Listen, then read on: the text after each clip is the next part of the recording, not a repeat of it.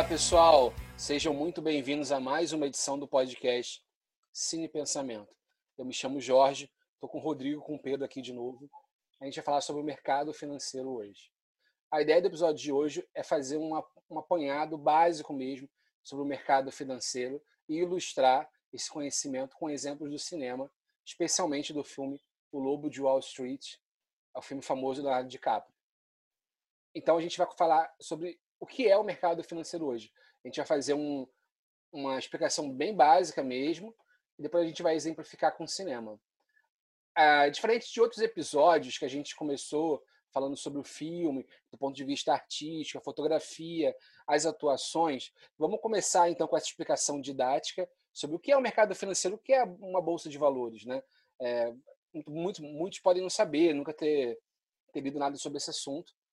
E depois vamos entender qual é como esses conceitos do mercado financeiro aparecem em alguns filmes, especialmente no Lobo de Wall Street. Fala galera, aqui é o Pedro. Muito obrigado mais uma vez por vocês estarem ouvindo nosso podcast. E eu quero começar então, já que nosso intuito é explicar o que é o mercado financeiro, levantando a bola aí para o Rodrigo, para a gente começar do começo. Qual que é a história do mercado financeiro que levou a gente até o ponto atual? Bom, então, Pedro, é, o dinheiro ele foi inventado na era feudal, né? Ele foi inventado para facilitar a troca de mercadorias, né? bens e serviços pelas pessoas. Né? É, na era feudal, lá, as pessoas tinham que trocar laranja por tecido.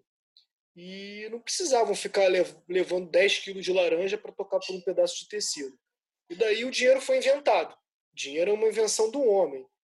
É, mas ele sempre dependeu de um emissor, assim, de quem emite o dinheiro. Né?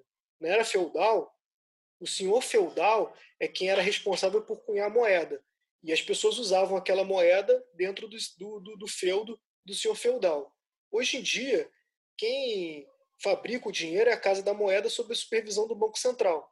E, e o dinheiro, os, os dois reais que a gente tem na mão, ele, ele depende do, do, do emissor. O emissor, no caso ali, é o governo brasileiro. Então, começando do básico, né, assim, é, é, é importante falar que o dinheiro é uma invenção, né? e que com a expansão do capitalismo mercantilista, isso lá em, antes de 1500 houve um que a gente chama de revolução comercial. É, a, as transações entre os comerciantes tinham um volume muito grande, ou seja, as pessoas não podiam mais depender de uma relação pessoal, de conhecer alguém ou não para desenvolver algo. Então, eles inventaram duas instituições, os bancos e as bolsas de valores. As bolsas de valores foram inventadas em 1487. A primeira bolsa de valor é, foi inventada em Bruges, na Bélgica, e ganhou um sentido comercial e financeiro. Né? Ali, onde os mercadores, os comerciantes, eles passaram a, a se reunir e fazer negócios, né? negócios através de compra e venda de moedas, câmbio e metais preciosos. Os bancos eles já foram inventados em 1400 é, nas cidades italianas, nas cidades estado italiana. O banco que mais se destacou foi o banco do, de Florença, que era o banco da família Médici. É, em troca do apoio, o Giovanni Médici às instituições religiosas de Roma é, passaram a fazer vista grossa o que eles chamavam na época de usura, que era um empréstimo feito mediante a cobrança de juros. E aí é, a igreja passou a usar a, a, o, banco da família Médici que foi o banco mais famoso na Itália. É, e a partir desse momento é, que você criou o banco e a bolsa de valores, é, qualquer um pode emitir qualquer coisa. Basta que as pessoas acreditassem que aquela coisa existiria.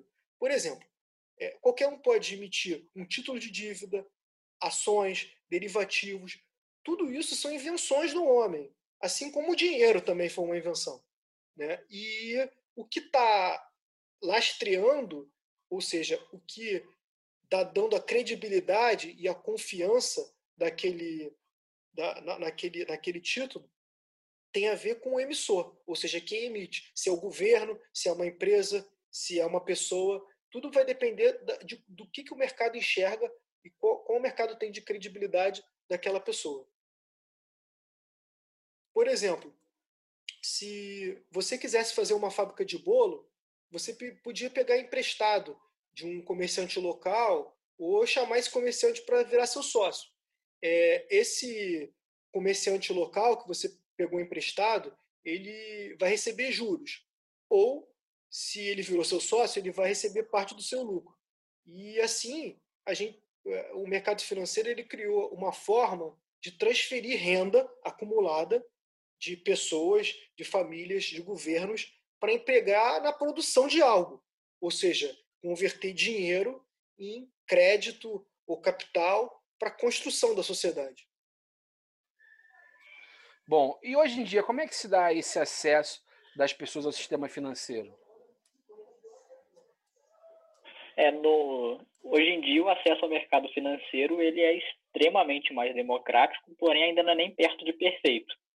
E, e você, por exemplo, você pode investir em mercado de ações ou no tesouro direto com quantias a partir de 40 ou 50 reais. E, ou seja, a coisa se tornou muito mais acessível. Porém, existem, existem alguns pontos que a gente tem que levar em conta. O primeiro é, os melhores negócios estão disponíveis somente para grandes investidores.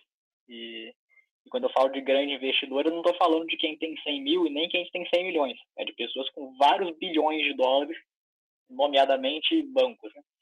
E a segunda coisa é quantas pessoas verdadeiramente têm um conhecimento considerável do mercado de ações, de modo que ele possa investir nele controlando os seus riscos e tendo um bom retorno e, e conseguindo realmente é, aumentar o aumentar o dinheiro que ele investiu para poder conseguir realizar seus objetivos. E, e, o outro ponto é quantas pessoas em países de terceiro mundo como o Brasil sequer têm dinheiro para investir. O, você falar em investimento para uma pessoa que não tem como comprar comida é, é, é uma coisa um pouco um pouco incongruente. E, mas essencialmente o mercado de ações ele se tornou muito maior, muito mais dinâmico e, e muito mais acessível com o passar dos séculos. Porém, ele também se tornou, de certa forma, mais perigoso. Existem mais armadilhas ali dentro. E o filme que a gente vai comentar, que é o Lobo de Wall Street, vai tratar muito dessa questão. Né? A gente, por exemplo, você tem corretores de ações, que são pessoas responsáveis por vender ações para as pessoas e que empurram qualquer porcaria nos clientes porque ele ganha por comissão. Ele não ganha baseado no quão bem você vai, no quão bem os seus investimentos vão. Ele ganha dinheiro baseado em quanta porcaria ele conseguiu te empurrar. E, e se ele ganha mais dinheiro empurrando porcaria do que coisa de qualidade, ele vai fazer isso. E o, então, assim, acho que é muito importante a gente ter uma visão crítica do mercado financeiro porém uma visão que também não seja é, fora da realidade. E a importância do mercado financeiro para a economia global é fundamental. Não é possível pensar em capitalismo moderno sem pensar em mercado financeiro. E claro que você pode ter críticas também ao próprio sistema capitalista, mas a nossa sociedade ela depende dos bancos, ela depende do mercado financeiro e isso tudo é, são engrenagens da maior importância para o sistema funcionar. Existe uma facilidade de acesso para a classe média, mas para a maior parte da população, por exemplo, é, segundo o IBGE, metade dos brasileiros vive com apenas 413 reais por mês. Esse acesso ao mercado financeiro não existe. E, por outro lado, mesmo essa classe média que tem acesso, ela não tem informações privilegiadas né, que os mais ricos têm é, alguns autores trabalham essa noção de que a nossa sociedade é a sociedade da informação, a sociedade em que é, o conhecimento se transformou em informação e que a internet garantiu a democratização dessa informação. Mas é, em relação ao mercado financeiro, essa, essa informação parece que é super não democrática. Né? Ainda é a própria informação uma espécie de commodity, entre aspas, aí que está que é acessível para uma minoria muito grande. Né? A análise de vocês está perfeita, né? É, assim, o problema é justamente a concentração do mercado, né? E essa concentração ela é muito, é, ela é muito, ela existe porque o sistema financeiro ele é muito complexo e especializado, né? E então o que o Pedro estava comentando é muito verdadeiro. só os mais ricos têm acesso às melhores ofertas. Né? E o mais rico não é o, não, é, o, o, mais rico, ele também é a, a classe média, a classe média alta e o rico. Mas a gente está falando de grandes instituições. As grandes instituições, os bancos, eles ficam com as melhores ofertas do mercado. E o que acaba sobrando para os mais ricos é como se fosse a carne de segunda, porque os, as grandes instituições do mercado, os grandes bancos de investimento, ficam com filé mignon. E o que sobra para a classe média, classe média baixa, que hoje sim tem um acesso mais democrático e, e conseguem é, comprar alguma coisa no mercado, é o osso. Ou seja, é, é, é, é o que sobra da, da, da, da, carne no final das contas. Né? Então, o que a gente está querendo dizer aqui é que o dinheiro ele valoriza com o tempo. Isso é fato no, no sistema capitalista. Né? Ele tem valor no tempo. Só que a valorização dele depende do acesso. Quanto mais rico você for, mais rápido o teu dinheiro valoriza.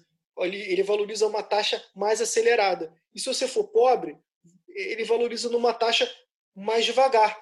É como se o pobre tivesse é, disputando a corrida de Fusca com o rico que está numa Ferrari. É, ao longo do tempo, a Ferrari ela vai ganhar distância em relação ao Fusca, porque ela tem um motor mais potente. É a mesma coisa no investimento. É, o rico ele tem acesso aos melhores investimentos e ele vai ficando mais rico, enquanto que o pobre vai ficando menos pobre, mas mais distante do rico. Então isso gera uma concentração de renda. E por isso que ao longo do tempo a sociedade capitalista tem gerado uma concentração de renda. E o outro ponto que o Pedro comentou é justamente é, o ponto e que o Jorge é, também refletiu sobre a informação, o acesso à informação. O acesso à informação é muito diferenciado e o acesso à informação de, é, das pessoas mais ricas é, é, muito diferenciado do ponto de vista que ela tem acesso aos melhores produtos e ela tem acesso aos melhores produtos porque ela, ela, ela tem acesso a, a, a, porque o banco ele segmenta os seus clientes em quem tem mais dinheiro e quem tem menos dinheiro. Quem é investidor qualificado, que tem acima de um milhão de reais, quem é investidor profissional, que tem acima de 10 milhões de reais, quem é o investidor comum, que é a classe média, e quem é o pobre. Então, quando você vai lá no, teu, no, no, no site do teu banco e vai comprar, vai, vai, vai comprar um fundo de investimento, por exemplo, você tem que ficar ligado na taxa de administração. E por que, que a taxa de administração para você que investe mil reais é 3%, enquanto que para o cara que investe 10 mil é 2%, enquanto para o cara que investe 100 mil é 1%? Porque o volume transitado na conta é diferente. E olha como é que o banco ele gera distorção. Né? Olha como é que o banco faz os mais pobres ficarem para trás e os mais ricos acelerarem na, na, na, na, na curva da renda. Né? Esse, é o, esse é a principal distorção do mercado. E o Jorge comentou uma frase muito interessante, que informação é commodity. De fato, a informação é o ativo mais valioso que existe hoje em dia. E, e os ricos ele tem acesso à informação privilegiada, assim, que é uma informação que o pobre não tem, porque ele não está no jogo. E, ele, então o rico ele joga o dardo para acertar, enquanto que o pobre ele joga o dardo no escuro. Essa é a diferença que existe quando o rico ou o pobre está mexendo no mercado financeiro. E fora a questão dos desbancarizados, né, que o Jorge comentou. Né? Assim, você tem uma, uma, uma, uma, quantidade enorme de pessoas que não têm acesso nem a uma conta bancária. Então, se a pessoa não tem acesso nem a uma conta bancária, ela não tem acesso nem a, a, a, a receber o auxílio do governo, a pegar qualquer empréstimo no banco. Então, assim, e muito menos colocar o dinheiro numa poupança. Então, se ela é desbancarizada, ela não tem acesso a nada. Né? Ela está meio que fora do sistema capitalista. Né? Não, e quando fala de informação privilegiada, e é uma coisa que eu quero assim ressaltar, nós não estamos falando apenas de informação ilegal, como por exemplo tem denúncias de que o de que algumas de, de que algumas de alguns investidores usam do tipo ele recebe antecipadamente relatório da Polícia Federal de quais empresas estão, estão ligadas em esquemas de corrupção, por exemplo. E aí o cara já sabe antecipadamente que quando esse escândalo estourar, a ação vai perder valor e ele pode ganhar dinheiro com essa operação. E eu estou falando também de interpretar a informação dada. Se você entrar no, entrar no site de qualquer grande, grande empresa, você vai ter o balanço financeiro dela. E, e ali tem uma quantidade enorme de informações que te dizem como a empresa está. Se ela está se ela tá bem, se a saúde financeira dela está boa, e se ela está aumentando de tamanho, diminuindo. Só que são uma quantidade enorme de indicadores, de termos técnicos, tem muita coisa que não está diretamente lá, você tem que calcular você mesmo. E, e esse tipo de coisa é um conhecimento basicamente de uma pessoa que tem uma graduação na área ou de alguém que possa pagar alguém que tem uma graduação na área. E para vocês terem uma noção, né, um curso para operar minimamente com, com, sem estar no escuro e por conta própria em mercado de ações, custa na casa dos mil a dois mil reais. E isso é barato. Há, há dez anos atrás, você encontrar um curso desse nível por menos de 10 mil era muito raro. E a internet acabou pressionando esses preços para baixo. Mas quem que tem mil reais para pagar num curso para aí começar a investir o resto do dinheiro que sobrou? E, e, e tudo isso sabendo que mesmo com conhecimento, fazer a análise na prática gasta tempo, é demorado. Então, se é uma pessoa que trabalha numa trabalha em tempo integral, você tem pouco tempo para se dedicar. E então, quando falo de informação privilegiada, a gente não está falando somente de informação ilegal, de favorecimento ilícito. A gente está falando do fato de que você não tem como avaliar a empresa. Se você tem como avaliar a empresa, você não tem tempo suficiente para avaliar a empresa. E, e se você tem tudo isso, é bastante provável que você não tenha dinheiro bastante para conseguir viver só fazendo isso. E as pessoas têm uma visão de que a bolsa de valores é uma casa de apostas, mas a coisa não é assim. O, existe um fundamento por trás das coisas, só que entender esse fundamento é muito complicado. O sistema ele é muito complexo e ele exclui quem não tem como ter conhecimento dele, do, do sistema. É, e como o dinheiro valoriza no tempo, né, essas pessoas elas vão ficando para trás, né? É, e aí a renda vai concentrando mais. Por isso que a gente enxerga que no século passado houve uma imensa concentração de renda, né? Porque as pessoas começaram a ter mais acesso a, ao mercado financeiro e a renda começou a ficar mais concentrada mesmo na mão dessas pessoas que têm informação e conhecimento, né?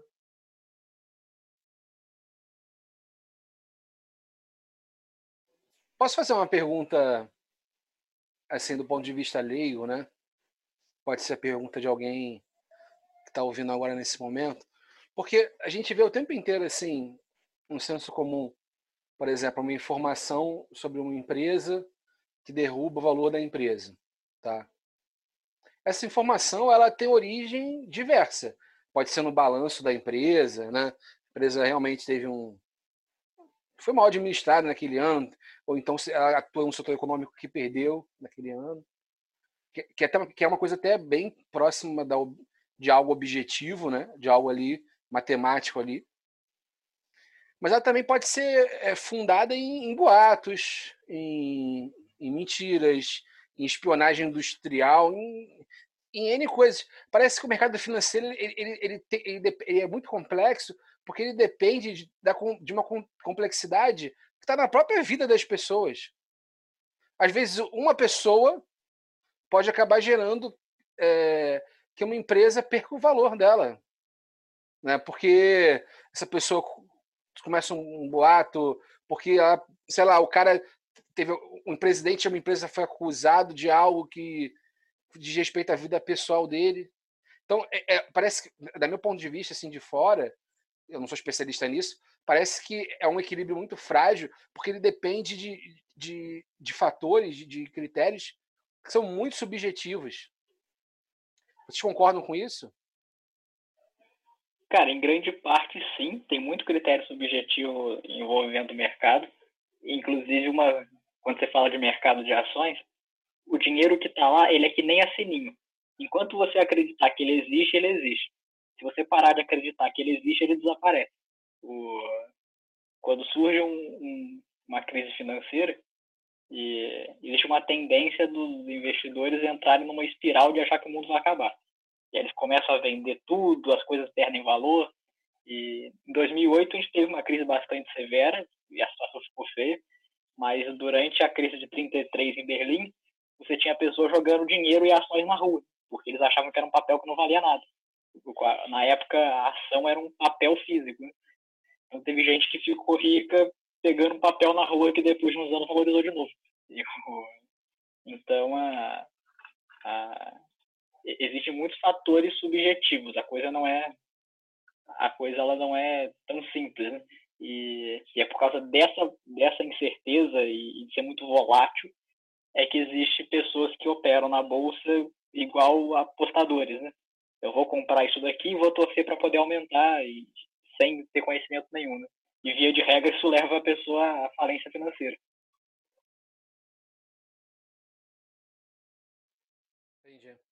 E como eu comentei no início, né, complementando o Pedro, né, tudo é uma ficção, né?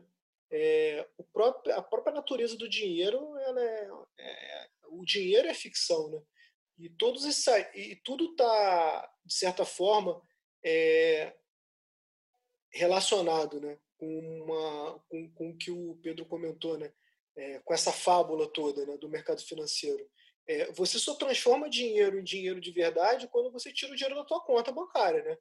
É, até até o momento que você não tira o dinheiro da tua conta bancária, aquilo ali não é dinheiro, né? É um número que você enxerga na, na, na, na, no, na tua conta, né? É, e é muito isso, né? Quando você tem grandes crises bancárias, inclusive, é, a última grande crise bancária que teve foi na, na, na, Argentina, o chamado curralito, né? Que as pessoas só podiam te sacar 250 pesos na, do, da, da conta bancária. Mas, assim, é, a, existiu justamente isso, assim, é, é, você só, quando você só pode sacar 250 pesos sabendo que você tem, sei lá, quantos mil pesos na conta, é, é, quer dizer que você só consegue transformar em realidade 250 reais, do, do, do, do 250 pesos dos do, do, milhares de pesos que você tem num saldo de conta, né? É, isso é bastante significativo, né? Para mostrar isso, né?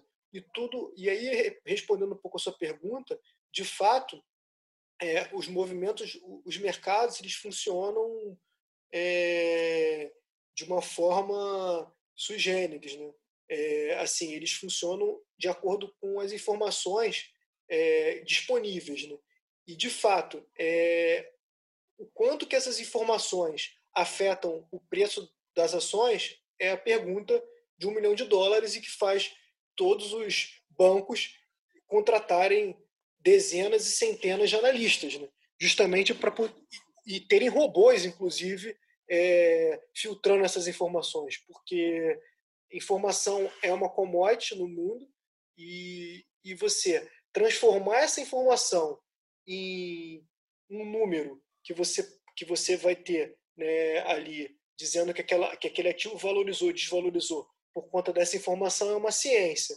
Então, assim, de fato, é, é, as informações elas são muitas e hoje em dia você pode nesse nesse nesse momento do coronavírus por exemplo a bolsa ela ela, ela varia é, de menos 2 a mais 2% por dia ou seja isso significa que o, que a bolsa ela está muito volátil porque está é, tá associado ali a uma, uma coisa chamada volatilidade né? E, e, essa volatilidade ela depende, por exemplo, do discurso do Bolsonaro.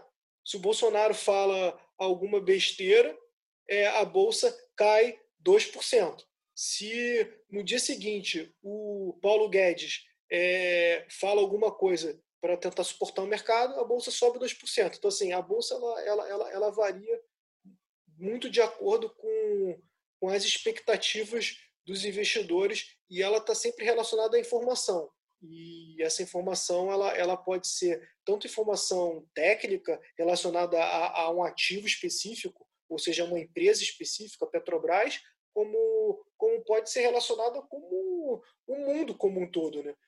Vocês viram nos últimos tempos aí como que a Bolsa desvalorizou por conta do coronavírus. Né? Assim, não foi só por conta do coronavírus, é por conta do, do quanto o coronavírus afeta a economia real. Né? E, e aí por isso que a bolsa ela varia ao longo do tempo, né? E, as, e os investidores eles de certa forma precificam essa informação é, no preço das ações. Agora também quero assim fazer um, um comentário para poder explicar também parte do comportamento das bolsas que pode parecer muito aleatório, né? Mas, por exemplo, imagina a seguinte situação: você tem uma casa que vale 100 mil reais e você recebe a notícia que vão construir um metrô próximo da sua casa. E com a construção do metrô, a sua região vai ficar valorizada. E você sabe que ano que vem, quando o metrô ficar pronto, a sua casa vai valer por volta de 200 mil reais. Você aceitaria vender ela hoje por 100 mil? Provavelmente não, porque você sabe que ela no futuro próximo vai valer muito mais do que isso. E então parte do que faz os mercados de ações serem muito voláteis é, é a seguinte situação: o, eu tenho uma ação de uma empresa que está valendo 30.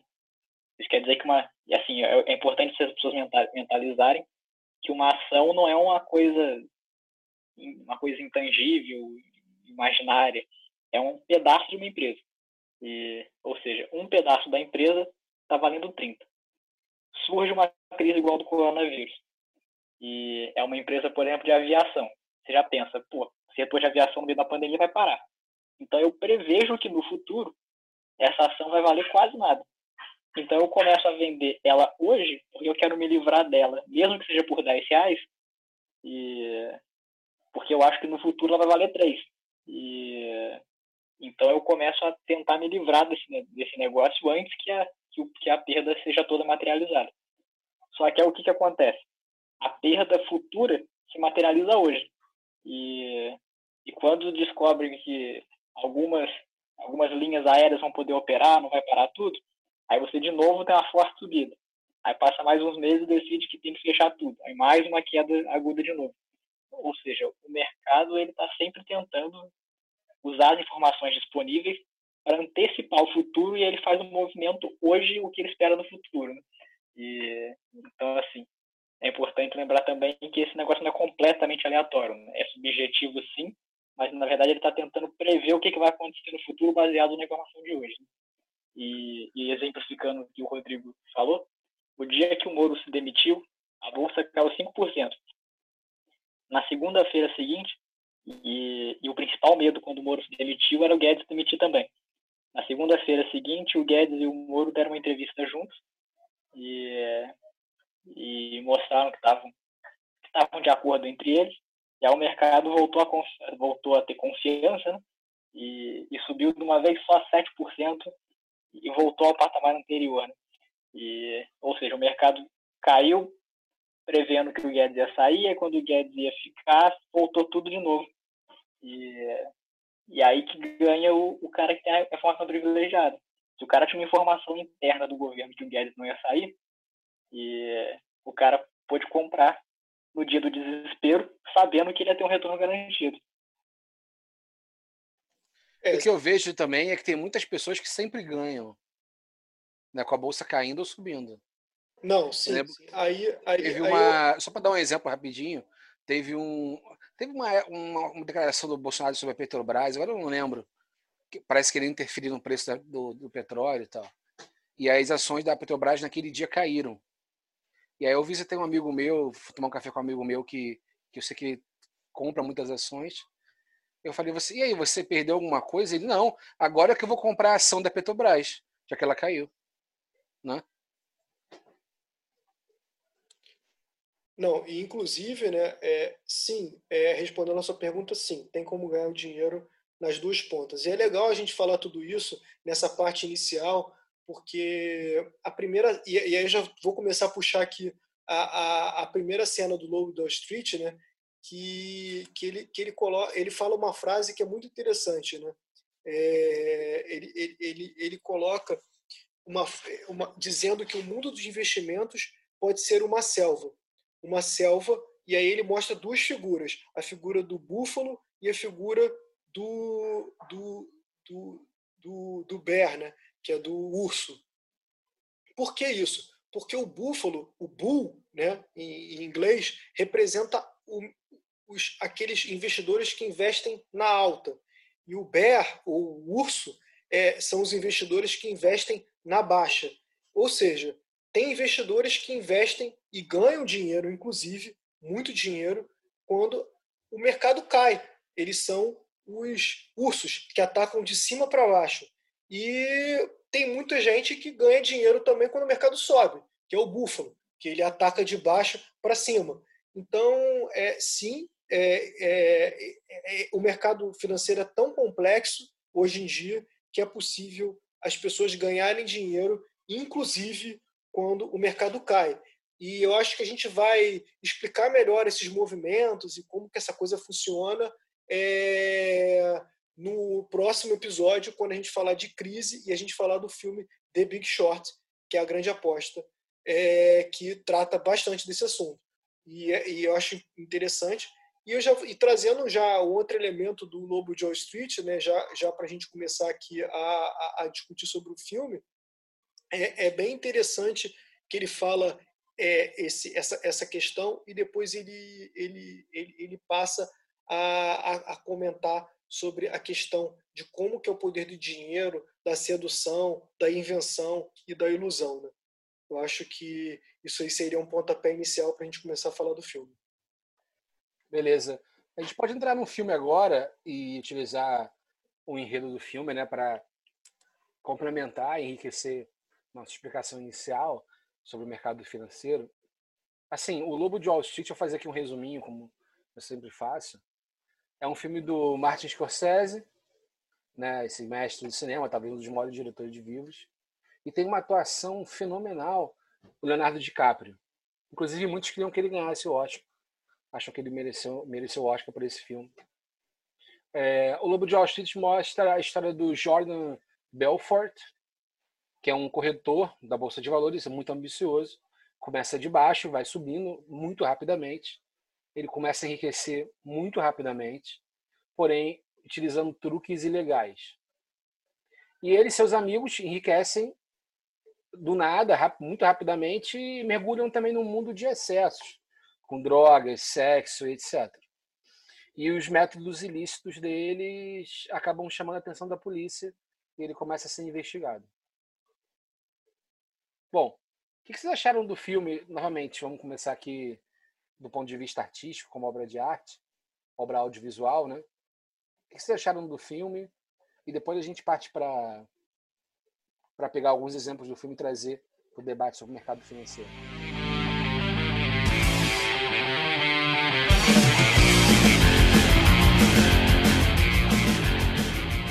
Bom, começando aqui sobre o filme, né? É, é o filme clássico do Scorsese, né? Ele usa inclusive um ator que ele gosta muito que é o Leonardo DiCaprio, que já que faz outros personagens protagonistas de outros filmes dele, é, como Aviador, Gangue de Nova York.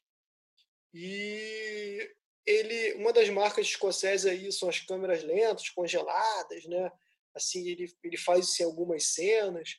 É, até a questão também das câmeras acompanhando o movimento dos personagens, que acontece muito quando quando o Leonardo DiCaprio fica, fica drogado e, aquela, e, a, e, a, câmera começa a girar e tal. Então, assim, falando do ponto de vista da forma das identidades ali, da identidade do Scorsese no, no Lobo de Wall Street, a gente pode verificar isso. É, é um filme que não faz uso da fotografia como identidade visual, assim, ele é, ele é, ele é bem neutro do ponto de vista da fotografia, usa muito luz natural e, ele é bem neutro do ponto de vista fotográfico. É, e do plot, assim, ele, ele, ele realmente é Scorsese do ponto de vista que ele, que ele aborda a questão do crime, né, porque o personagem se envolve no crime, no crime é, crimes relacionados ao sistema financeiro. E, de fato, eu concordo com o Jorge na análise aí que é, da sinopse aí, né, dizendo que de fato, assim, os, eles começam a, a, usar drogas, então assim tem todo uma, um certo exagero, histeria, e tal, relacionado ao filme.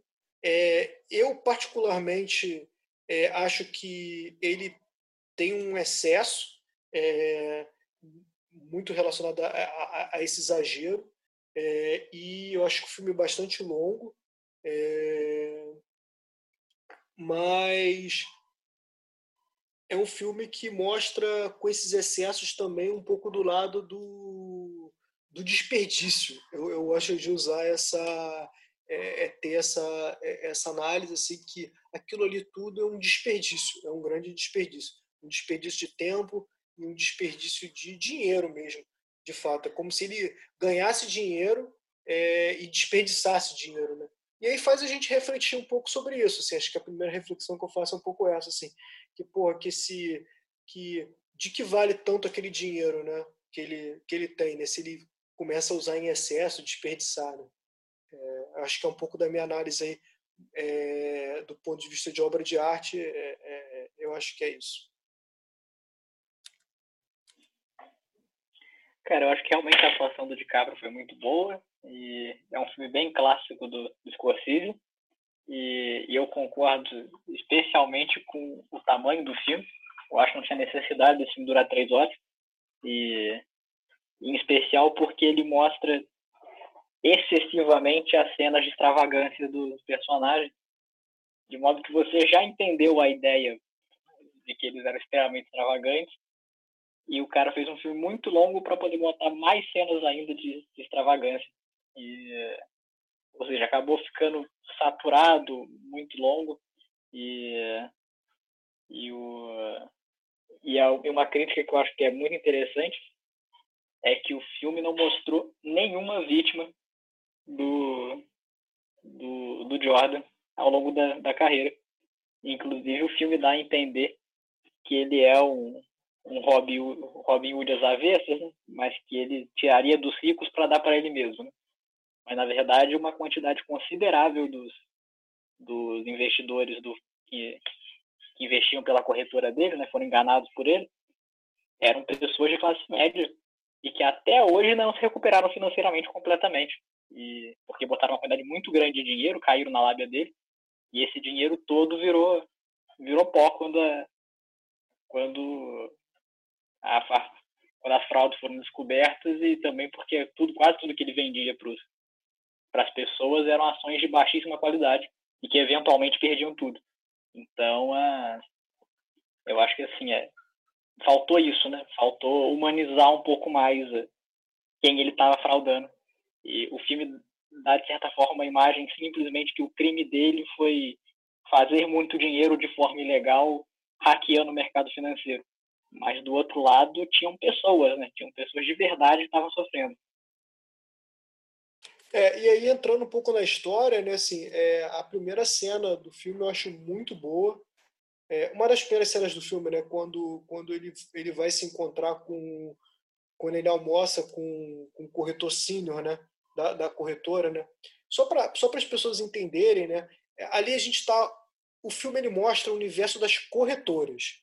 As corretoras são agentes intermediários desse mercado grande que a gente explicou, que tem banco, bolsa de valor, investidor, fundo, um monte de coisa. Né? Tem um monte de ativo.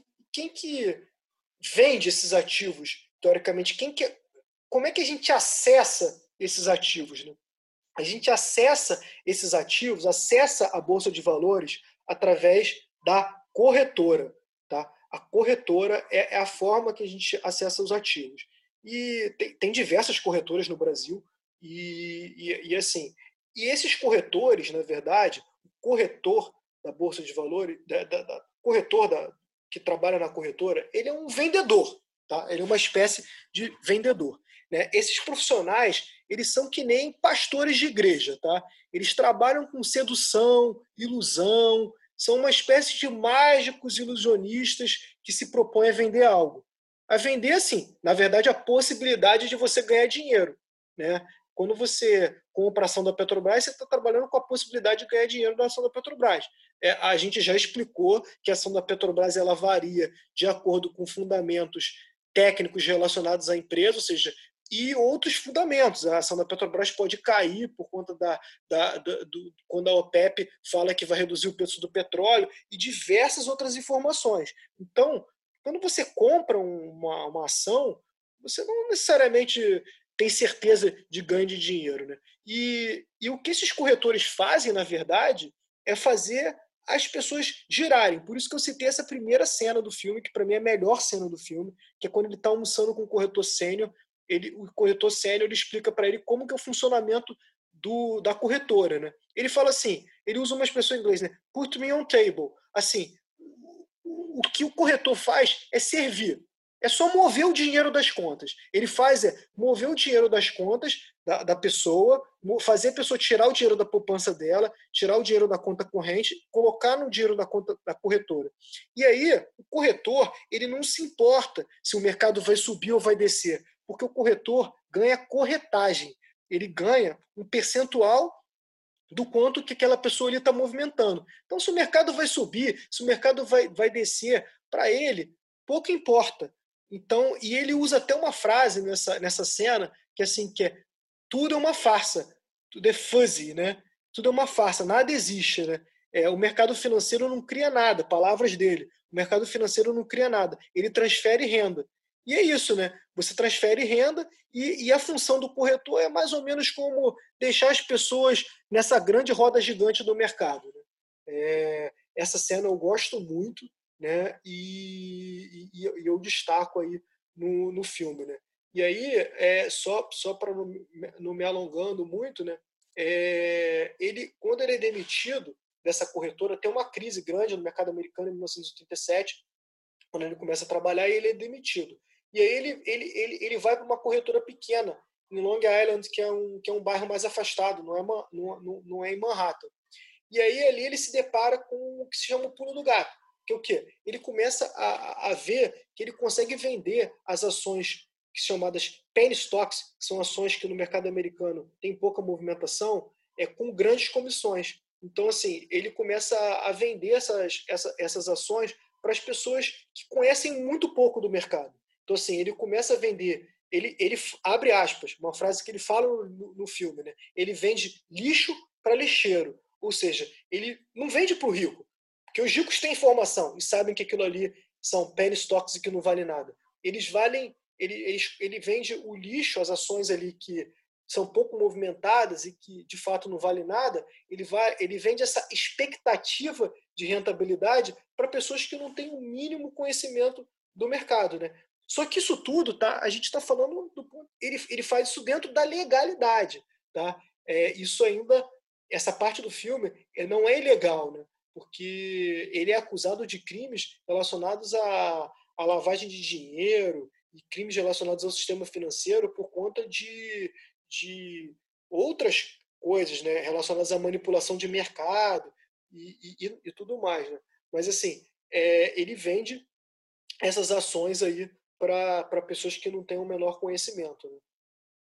E eu acho interessante no filme, eu não sei se vocês concordam também, é, na outra cena que que ele que ele que ele, quando ele começa a montar a própria quando ele começa a montar a própria corretora dele, ele parece bem no estilo Guilherme Benchimol, né?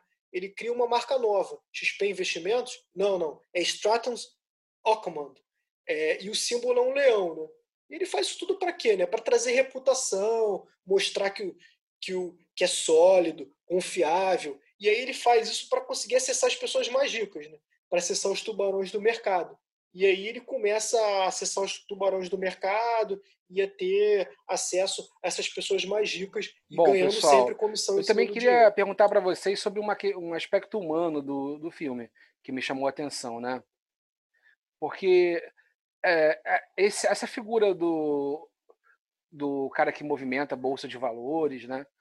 Ele, ela está na cultura pop norte-americana. Tem vários filmes, na verdade, que mostram isso, né? mostram essa elite de Wall Street, né? Mostra um pouco o estilo de vida desses caras, que eles têm esse estilo extravagante mesmo, como o filme salienta, e vocês também tocaram nisso várias vezes, o consumo de drogas, é, a, vida meio hedonista, né, que eles levam, é, a, a um extremo materialismo, né? E o personagem Leonardo DiCaprio exemplifica isso perfeitamente no filme, né? O Jordan. Uh, inclusive, eu cheguei a ler um artigo, que eu não lembro agora de onde, que mostra que o consumo de drogas tem uma interferência em Wall Street, no modo como Wall Street se organiza. Tá? Uma interferência que não é, não é só uma coisa que as pessoas consomem, não. Tem uma interferência na Bolsa de Valores real, assim. É, na, por exemplo, na ousadia do, do modo como os investimentos são feitos. É, principalmente o consumo de cocaína ele tem um, uma relação muito forte com, com, com Wall Street e tal. O que vocês pensam sobre isso, sobre esse aspecto mais humano do filme, o estilo de vida de Wall Street? Isso tudo virou quase uma quase cultura pop norte-americana, né? Wall Street também foi muito demonizada. É, tem todo um processo depois da crise de 2008, né, que a gente vai falar mais no próximo, próximo episódio do podcast. Mas sobre esse estilo de vida, o que vocês pensam sobre isso? Assim? Cara, é, é um estilo de vida que ele é, é em grande parte hollywoodiano, né?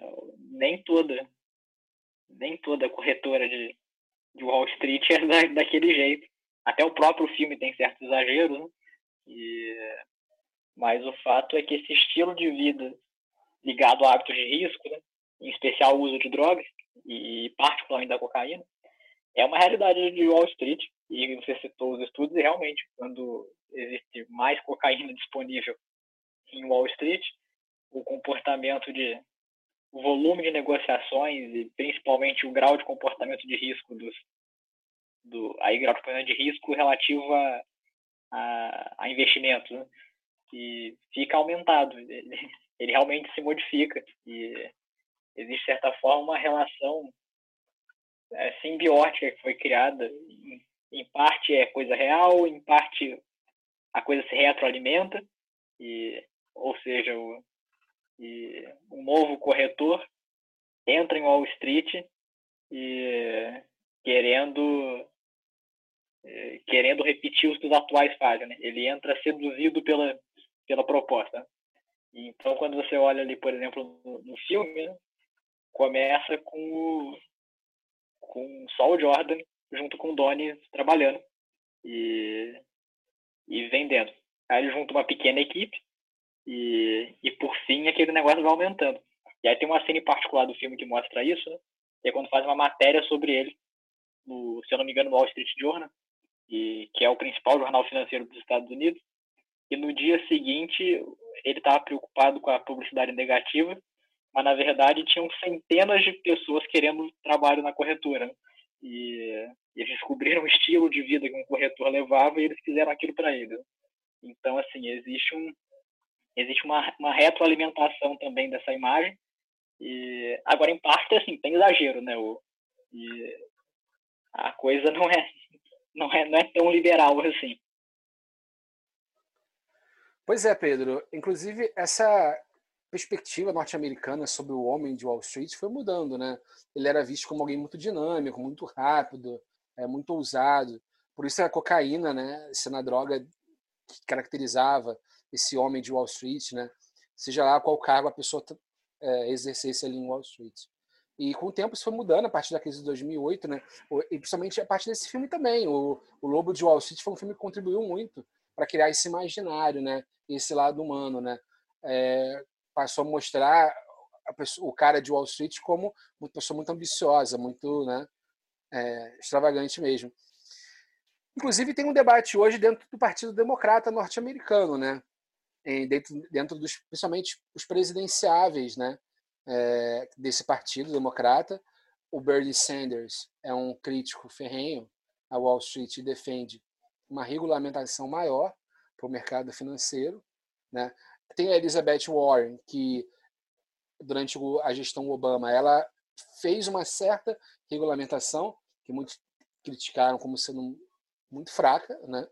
E tem o, o próprio o Biden, né, que, que, que é visto como alguém que defende mais liberdade na Wall Street. Né? A, a, gestão do Obama durante a crise de 2008 foi muito criticada, é, tanto pela esquerda quanto pela direita norte-americana. Né? Mas a gente vai, vai entrar mais nesse tema no, no próximo episódio, eu queria perguntar para vocês o seguinte: mas qual era, como, qual era o golpe específico que o Jordan Belfort aplicava? Como é que a gente pode explicar isso? Bom, ele tinha assim duas linhas de atuações principais. Né? A primeira era vender os penny stocks, que, como o Rodrigo falou, são ativos, ativos poucos negociados. Mas é importante entender que a maioria desses ativos são poucos negociados porque são horríveis.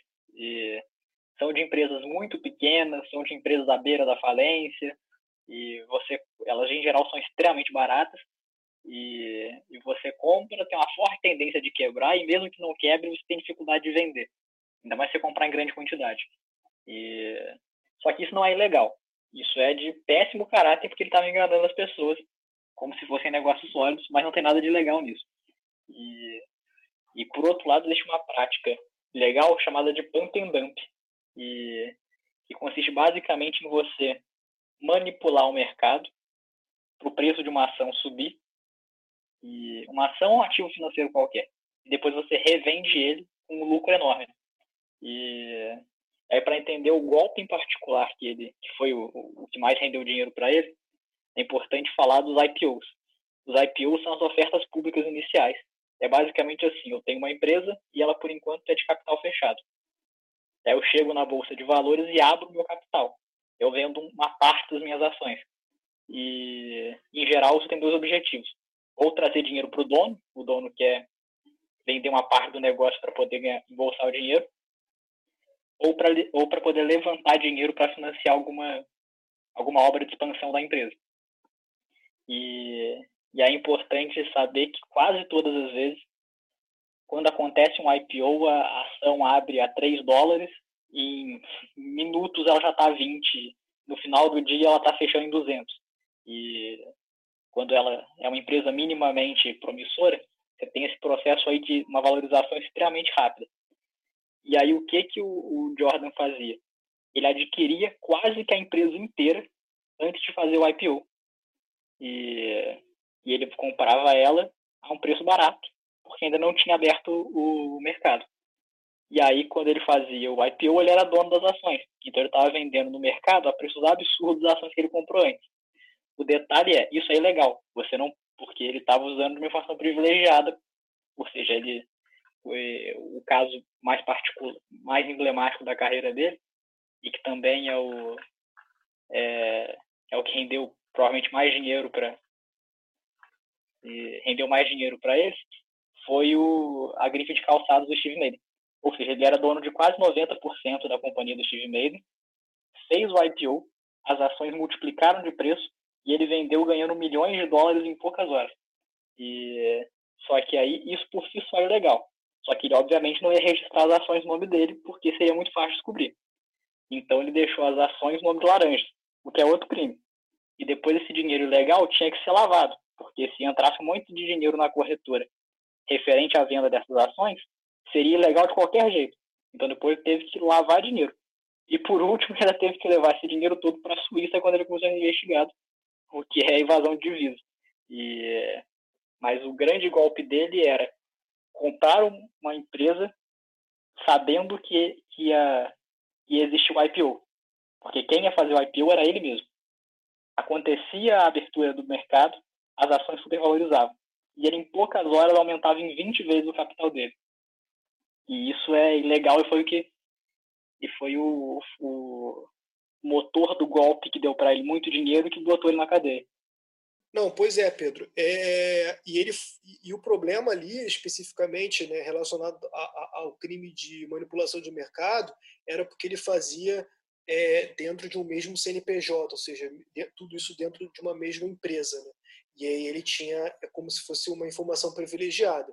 Acontece que hoje em dia o mercado faz isso de forma camuflada, ou seja, usando diversos é, instrumentos diferentes, mas às vezes dentro de um mesmo banco múltiplo. Né? Só, só para colocar aqui para vocês a sementinha do mal, que isso pode acontecer ainda hoje em dia, só que de forma um pouco mais sofisticada.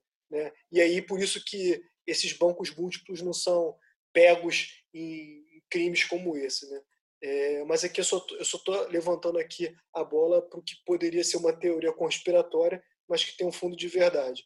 E aí, só para fechar minha participação, eu agradeço aí vocês terem ouvido esse podcast longo sobre um assunto complexo. E eu quero encerrar com um outro filme, é, além desse, que é um filme do Wall Street Poder e Cobiça, que é o Michael Douglas, Charlie Sheen, é, que são os dois personagens principais desse filme. Ele é dirigido pelo Oliver Stone. É um filme de, que é o mesmo diretor do Expresso da Meia-Noite. É um filme de 1987 e eu acho excepcional do ponto de vista de análise do mercado. Tá? Ele é um filme bonito esteticamente, né? Ele ele começa ali com um Fly Me to the Moon, imagens de Manhattan na Golden Hour, e fala um pouco do mesmo assunto que a gente debateu aqui, com muita profundidade, e eu acho ele um clássico é, do cinema.